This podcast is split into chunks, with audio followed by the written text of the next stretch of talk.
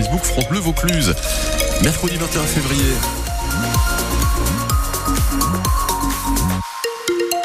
La météo, qu'est-ce qu'elle donne, Anne, côté couleur du ciel il y aura des éclaircies ce matin qui ne dureront pas. Elles mm. seront vite voilées hein, par euh, les nuages. Le ciel se couvre en, cours de matinée. Le vent reste faible de secteur sud. Ouais, et puis les températures du matin, pour l'instant, pas de négative. Hein. 2 degrés chez Lionel à Murs. Pourtant, chez lui, souvent, ça descend en dessous de, de zéro. C'est pas le cas ce matin.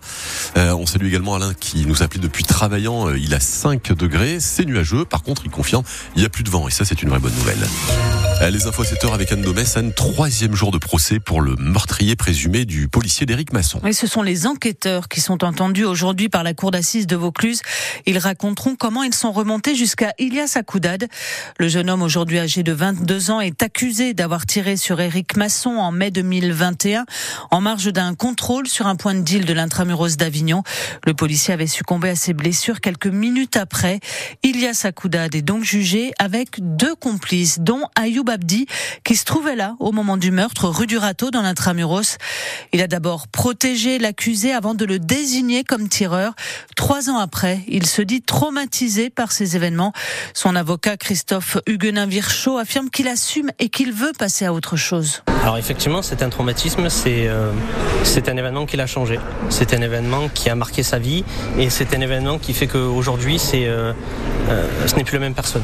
Voilà. Quelqu'un qui a considérablement évoluer, qui veut aller de l'avant maintenant et laisser, laisser son passé derrière lui. Il a besoin que, que, cet événement passe, il a besoin euh, que les choses soient dites pour euh, aller de l'avant et recommencer. Il est profondément touché de voir, euh, de voir cette famille triste, il est profondément touché de, de, voir la peine de ces gens.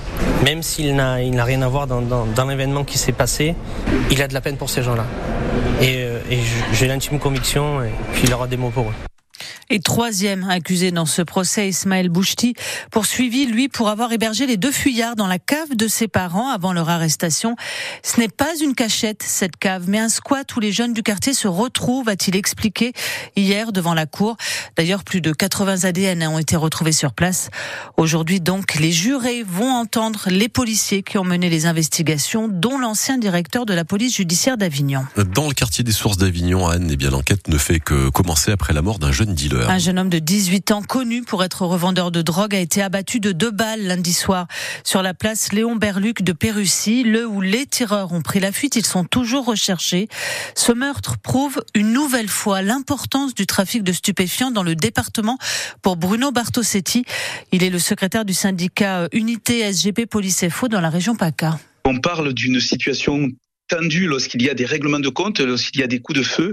Mais lorsqu'il n'y a pas de coups de feu, ça ne veut pas dire que nous sommes en bonne santé et qu'il ne se passe rien.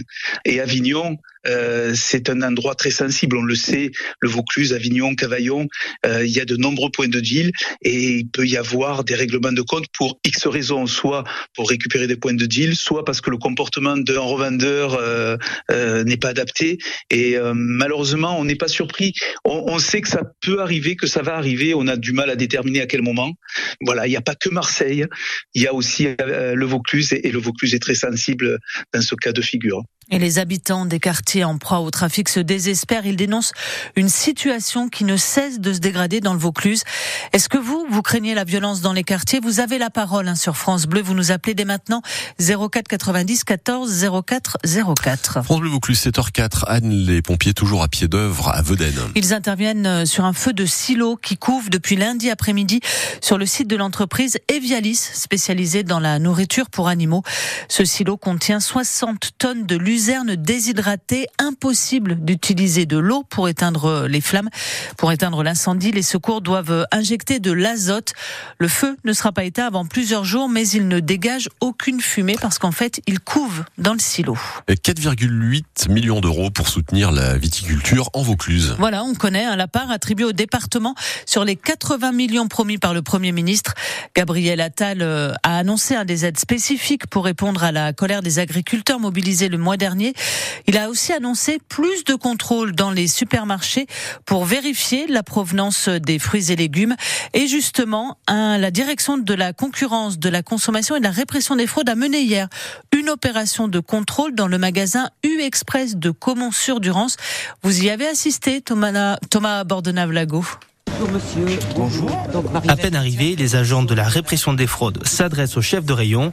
Philippe Bernard vérifie les promotions. Ça peut être très réactif, c'est pas une étiquette qui peut être oubliée euh, en rayon. Lorsqu'on a fait un réassort, on demande effectivement à avoir une, une réalité et une concordance parfaite entre les produits mis en avant et ce qui est présenté euh, sur l'étiquette. Étiquetage, facture ou encore traçabilité, une douzaine de produits sont examinés. Marie-Hélène Cotillas, inspectrice. Les produits de saison ou alors les produits euh, pour lesquels il y aurait simultanément un approvisionnement français et un approvisionnement étranger, s'assurer que si l'origine France est mise en avant, il s'agit de produits français. Et quand il manque une étiquette pour des choux-fleurs d'origine France, elle va directement voir dans la chambre froide. Je suis venu voir là, dans l'entrepôt, enfin dans la chambre froide, l'origine exacte. Donc c'est des choux-fleurs qui viennent de Bretagne en l'occurrence. Aucun problème n'a été trouvé dans le rayon.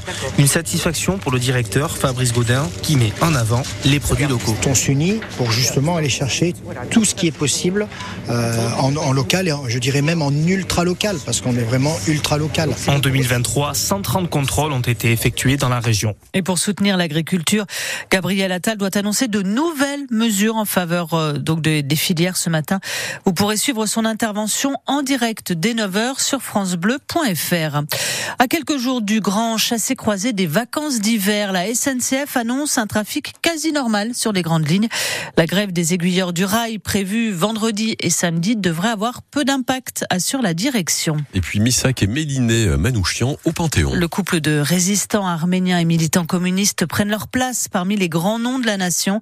La cérémonie débute à 18h30 ce soir en présence de nombreuses personnalités du Parti communiste et de la communauté arménienne, dont la présidente de l'association franco-arménienne d'Avignon et sa région, Véronique Bruna Mardorian. Elle est très émue parce que l'entrée au Panthéon du couple Manouchian lit l'histoire de l'Arménie et de la France, comme le souligne Julien Roch. Il est professeur d'histoire à Metz. C'est un couple antifasciste, euh, engagé euh, dans le combat euh, aux côtés des républicains espagnols, puis dans la lutte contre l'occupant nazi.